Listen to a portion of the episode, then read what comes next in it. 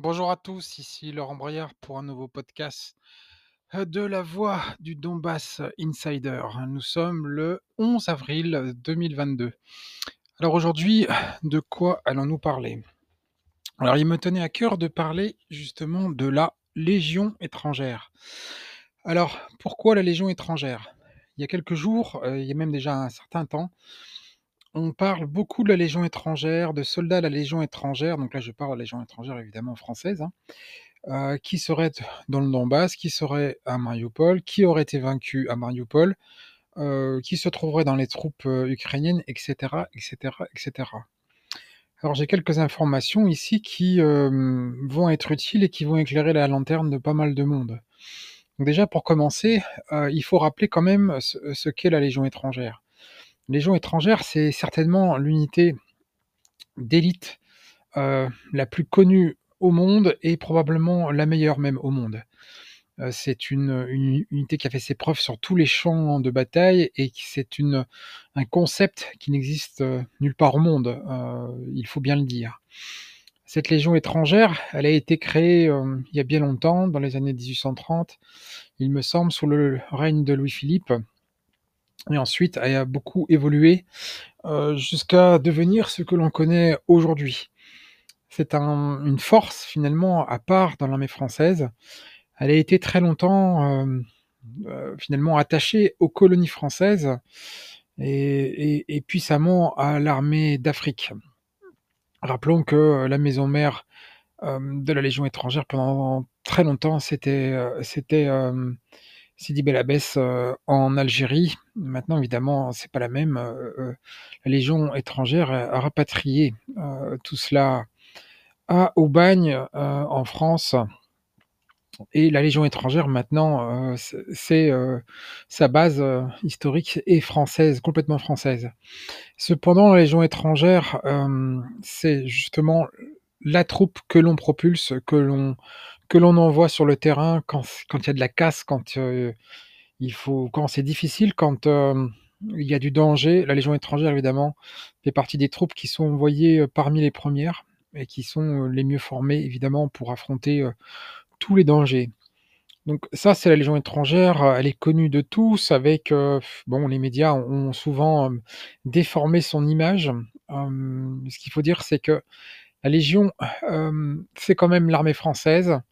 Euh, l'armée française n'a pas envoyé de troupes euh, de la Légion étrangère euh, en Ukraine. Ça, il faut déjà être très clair. et il est, à mon avis, quasiment certain que la France n'a même pas envoyé de légionnaires d'elle-même en Ukraine.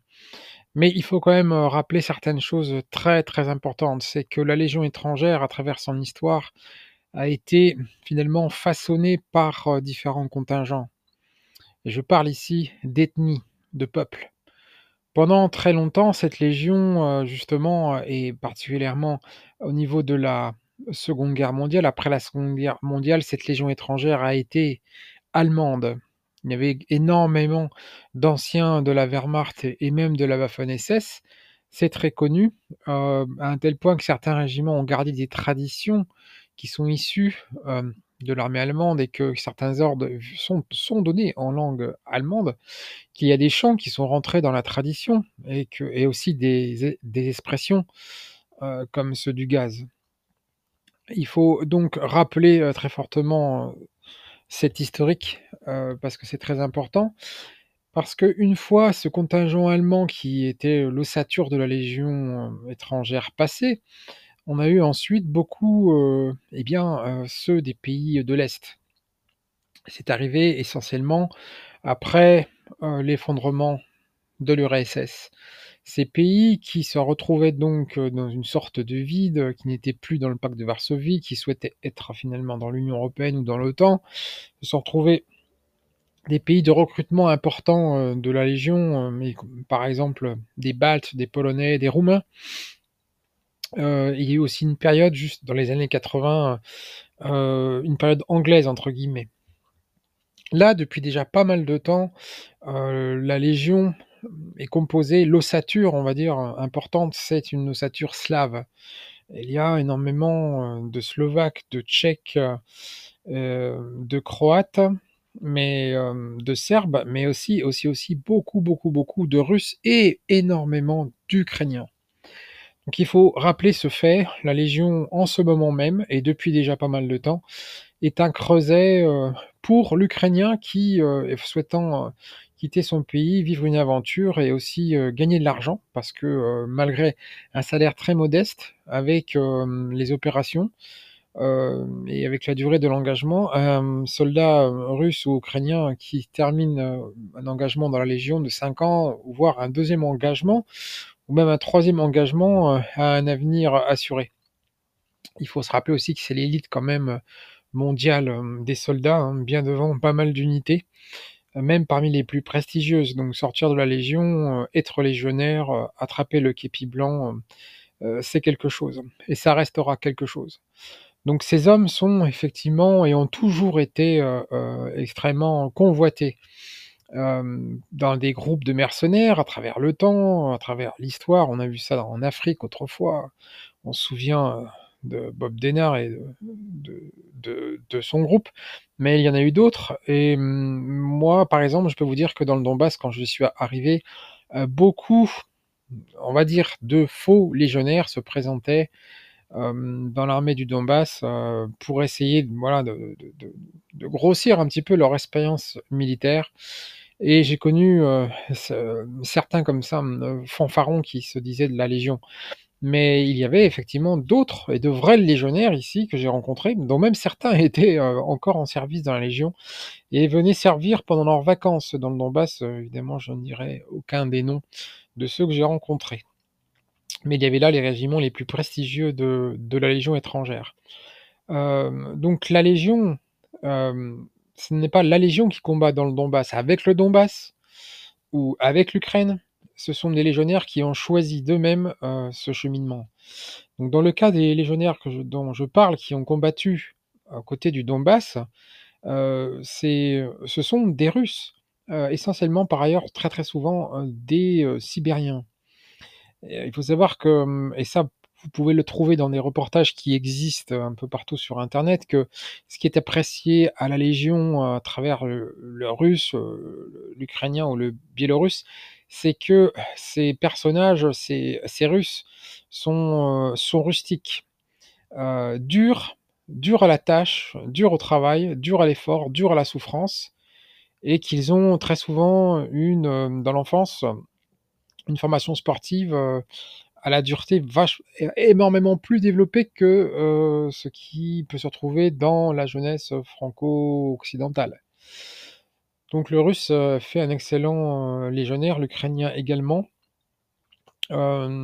Ces soldats sont partis dans le Donbass, et évidemment du côté ukrainien aussi.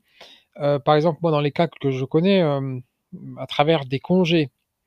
Parce que quand on est par exemple un légionnaire, russe et qu'on veut aller voir sa famille, en Sibérie et bien on demande un congé et on l'obtient et on peut partir 1 mois, voire 2 mois et c'est comme ça que ces soldats sont venus participer à certaines batailles, notamment au début, incognito et repartir, heu, dans les rangs de la Légion sans être jamais inquiétés.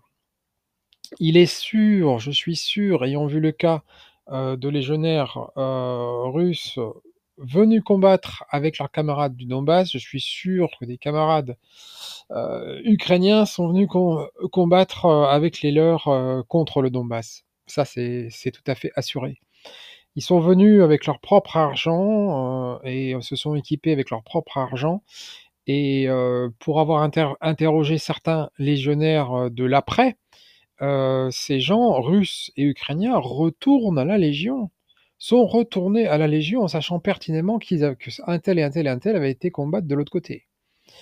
Et pourtant, on n'a jamais vu à la Légion, finalement après aucun règlement de compte dans dans la Légion parce que, heu, l'idée légionnaire, c'est qu'avant tout, il y a la communauté de la Légion qui est au-dessus de tout. Il n'y a ici ni idée politique, ni race, ni religion, ni quoi que ce soit. Il y a la Légion, la Légion étrangère, honneur et fidélité. Donc il est très important de rappeler ce fait, cela la Légion donc de fait, à travers des individualités combat. Heu, elle combat depuis longtemps dans le Donbass. Soit pour le Donbass, soit contre le Donbass. Alors évidemment, quand l'offensive russe s'est développée et que le président Zelensky a, heu, annoncé la formation d'une sorte de légion étrangère en appelant tous les militaires qui avaient de l'expérience, l'idée de Zelensky, c'était évidemment de viser de viser, de de viser des militaires d'expérience et en particulier les légionnaires. Donc c'est très intéressant de comprendre que des légionnaires sont partis très nombreux. Combien? Je peux pas vous le dire. Mais j'ai 1 ou 2 amis j'ai 2 amis qui sont réservistes dans la Légion étrangère et qui ont été appelés par la Légion. Pourquoi? Parce que les le les rangs de la Légion qui sont, comme je l'ai expliqué, composés par l'ossature historique, là, en ce moment, ukrainienne et russe, d'Ukrainiens et de Russes, se sont vidés. Se sont vidés en partie. Alors la France ne les a pas autorisés à quitter leur service. Mais dans certains cas, hem, ces gens ont préféré déserter, il faut quand même dire le mot, et partir en Ukraine et la Légion ne va pas l'oublier, mais l'État français, lui, a fermé les yeux. Dans certains autres cas, et on a vu quelques journaux en parler, des légionnaires ont été arrêtés avant de pouvoir aller servir en Ukraine.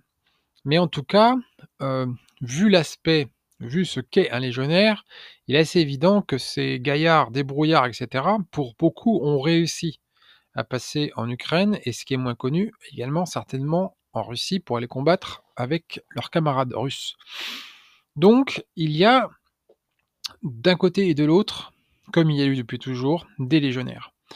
Il y en a forcément plus, car par le fait que l'Ukraine est en danger, les légionnaires de nationalité ukrainienne, évidemment, heu, ont voulu partir et sont partis. Combien? Je ne sais pas. Quelques centaines? Certainement. Comb là, il n'y a que la Légion qui pourrait évidemment répondre, mais la Légion, heu, évidemment, n'a pas intérêt à communiquer, à l'extérieur, ne communique pas à l'extérieur et la Légion lave son linge sale en famille. Ceux qui ont déserté, heu, je pense le savoir, seront punis si si s'ils sont pris. Mmh, c'est le jeu, comme on dit: «Ils ont joué, ils ont ils ont perdu», heu, s'ils sont pas pris, bon, bah, voilà.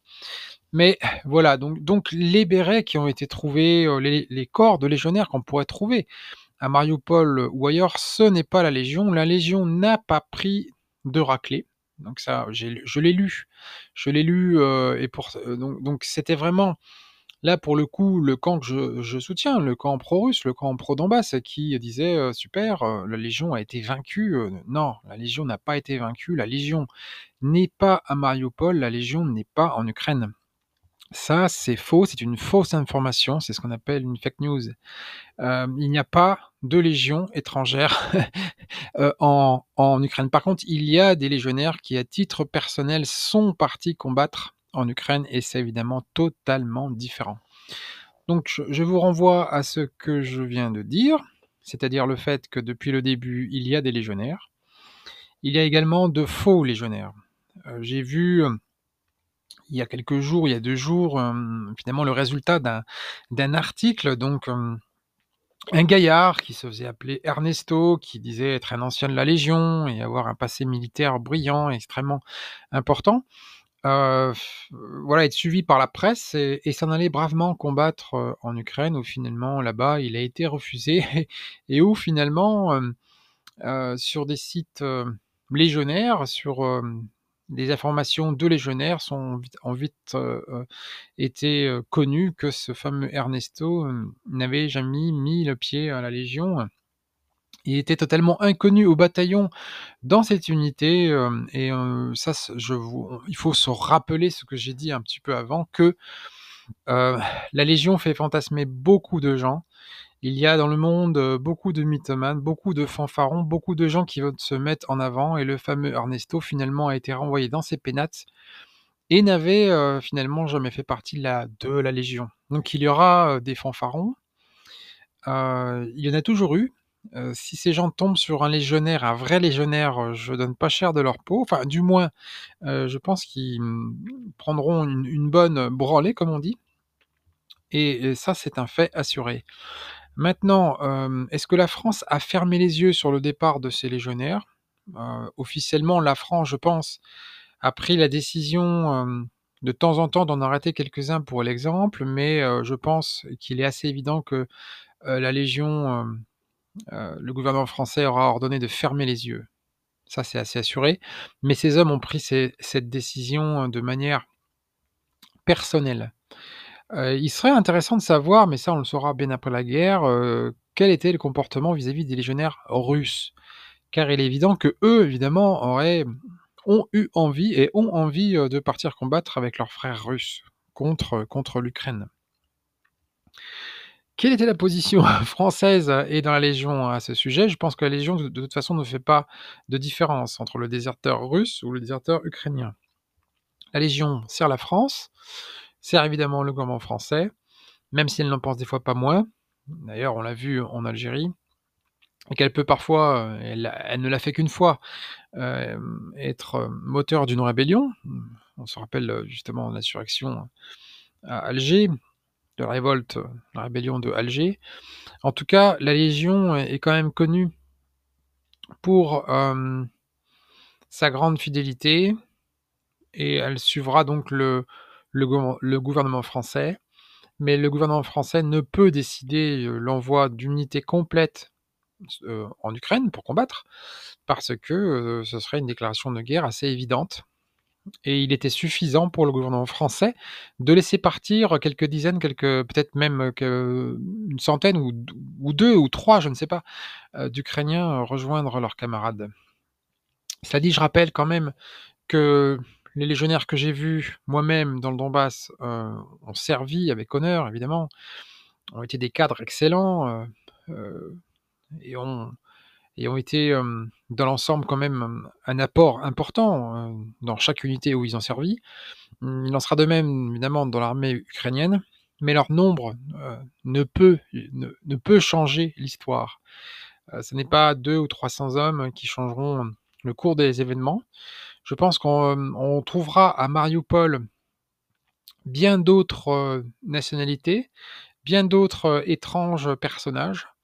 Heu, rappelons que ces jours-ci, heu, nous avons vu apparaître, heu, dans, Je suis un internaute, russe qui, lui référence les pertes ukrainiennes.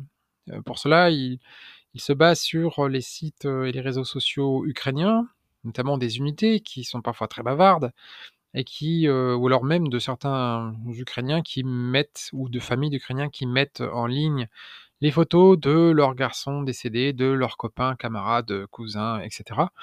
Ces photos sont rassemblées et il faut aussi compter les parce que c'est très, très souvent le cas, heu, ceux que l'armée russe ramasse. C'est-à-dire que l'armée russe fait des prisonniers, fait des blessés, fait des morts et qu'elle ramasse ensuite les documents qui sont publiés sur ses réseaux. Donc heu, j'observe ça de près parce que c'est, heu, très intéressant. On a vu apparaître il y a quelques jours un Britannique, donc tué à Mariupol. On a vu apparaître des insignes, qui correspondent finalement à des unités, australiennes, canadiennes. Donc on va trouver évidemment énormément d'an d'anglo-saxons. Il faut redire quand même, parce que ça c'est très important, il faudra se méfier d'une confusion, c'est que la diaspora ukrainienne est partie s'installer, dans de nombreux pays à travers le temps. Il faut rappeler que le Canada, déjà la Russie, 1re diaspora ukrainienne au monde, suivie du Canada, 2e diaspora ukrainienne au monde. Elle est tellement importante qu'il y a un conseil ukrainien, qui a, pignon sur rue dans le gouvernement canadien. 1 500 000 Canadiens sont d'origine, ukrainienne ou ou ukrainiens. Heu, aux États-Unis, un peu plus d'1 000 000, au Brésil, environ un 1/2 000 000 et cetera, heu, presque autant en Australie. On va retrouver donc forcément à travers cette diaspora, heu, qui est très importante, il y a des peuples comme ça, comme le peuple chinois, le peuple ukrainien, évidemment le peuple juif, qui, heu, ont essaimé dans le monde ou la diaspora même armé arménienne par exemple, heu, essaimé dans le monde, hem, énormément de leurs citoyens. ces gens vont venir combattre, pour une partie d'entre eux, évidemment, avec, avec l'Ukraine. Parce qu'ils se rappellent de leurs origines, elles sont parfois lointaines, mais depuis très longtemps, on voit des drapeaux, heu, d'autres, heu, assez étranges qui n'ont, heu, dans l'absolu, absolument rien à voir avec l'Ukraine, mais qui de fait, sont justement très liés à l'Ukraine. C'est le cas du Canada. On a vu très souvent le drapeau canadien sur des positions et notamment dans le bataillon Azov, parce que ces gens, sont à la base, des Ukrainiens de sang. Et d'autres drapeaux, hem, par exemple, heu, des drapeaux, hem, baltes, des drapeaux, croates, des drapeaux aussi, d'autres pays et on en verra d'autres, et bien sûr, et je l'oubliais, hein, le drapeau américain et le drapeau de la Grande-Bretagne. Donc on trouvera à Mariupol, quand, il y aura les soldats commencent à se rendre. Aujourd'hui, j'ai vu passer une publication du Donbass Insider sur le Telegram. Je vous invite à vous abonner sur le, sur le Donbass Insider Telegram, sur la chaîne, sur le canal. Euh, le fait qu'il y a 160 hommes qui se sont rendus d'un bataillon d'infanterie de marine. Il y aura d'autres prisonniers et vous verrez que on trouvera très rapidement d'autres hommes et que le débriefing de, de, tout ça montrera que beaucoup de ces hommes sont des étrangers. Je rappelle aussi, et ça c'est quand même euh, intéressant, je rappelle que il y a quelques jours, un reporter français qui accompagnait trois volontaires français qui partaient pour combattre pour l'Ukraine s'est fait intercepter par un Américain. La vidéo a fait le tour de Internet, mais moi ce qui m'a intéressé dans ce qu'il disait, c'est justement la nature des hommes dont il parlait. Alors, il disait que ces trois Français, sur ces trois Français, euh, un ou deux sur les trois avaient combattu euh, en Syrie. Donc il est très intéressant de voir ça parce que j'ai remarqué moi-même dans mes enquêtes une concussion entre des hommes partent combattre en Ukraine, dans le bataillon Azov à l'époque, puis régiment, mais dans, dans l'Ukraine en général, et on les a vus très souvent ensuite partir en Syrie et dans d'autres conflits. Ces gens-là euh, sont pour part des, mercenaires, pour autre part des aventuriers qui aiment la castagne. Mais on les retrouve évidemment un petit peu partout là où euh, il y a du combat. Donc ça, c'est très intéressant. Et ça fait très longtemps que je suis euh, cette affaire, notamment dans le bataillon, dans le régiment, bataillon puis régiment Azov, mais dans d'autres régiments ukrainiens. Il y a énormément, énormément de pays qui sont impliqués les volontaires, on a, pu parler de volontaires venus dans le Donbass. J'avais compté 41 nationalités dans le Donbass qui ont combattu euh, et qui combattent, et même certainement plus. Mais il y en a au moins autant, si ce n'est plus, dans les rangs ukrainiens. C'est une guerre qui dépasse, et de très loin, euh, cette euh, opposition Donbass-Ukraine, ou même Russie-Ukraine, ou même Russie-États-Unis. Euh, ici, il y a toute une internationale pour des raisons très différentes qui sont venues combattre. Et depuis très longtemps et depuis le début. Lorsque j'allais sur les positions hmm, du Donbass, je demandais quelles étaient les langues qui étaient parlées en phase 2, parce que dans toutes les armées, on écoute l'armée adverse pour le renseignement. On me disait toujours, toujours, toujours que plusieurs langues étaient parlées. La première langue parlée, et là ça va faire rire peut-être tout le monde, c'était le russe personne ne parlait l'ukrainien, euh, et il faut dire que j'étais, moi, en 2015-2016. Euh, personne ne parlait l'ukrainien, mais le russe. Ensuite venait l'anglais en deuxième position, puis le polonais. Et après quelques autres langues, euh, notamment le letton. Mais voilà, c'était les langues les plus parlées par, l'armée adverse. Et je posais cette question partout. Et on me répondait partout la même réponse. Cependant, ayant observé aussi euh, les Français qui sont allés combattre pour l'Ukraine depuis très longtemps, donc depuis 2014, rappelons qu'ils ont été assez nombreux, beaucoup plus nombreux que ceux qui sont partis combattre pour, euh, pour le Donbass, et que ces gens venaient essentiellement de l'extrême droite dure néo-nazie euh, de France. De France, également de Belgique et d'autres pays francophones. Donc ça c'est très important. Donc il est de tout à fait, enfin de mon avis, il est, il est évident que les Russes ramasseront des prisonniers qui sont de différents pays occidentaux. Il y aura probablement des Français. Les journalistes occidentaux n'ont pas fait leur travail, donc il faut rappeler quand même que je dénonçais euh, déjà à l'époque, en mars 2016, il me semble, ou peut-être même avant, enfin entre janvier et mars 2016, la tenue d'une conférence d'un ancien du bataillon Azov à Nantes. Et ce personnage, qui semble-t-il est, mort et a été fusillé par les Peshmerga, si cela est vrai, ça se reste à, voir, s'appelait, si c'est son vrai nom, Thibaut Dupire. Voilà, fils apparemment d'un avocat nantais.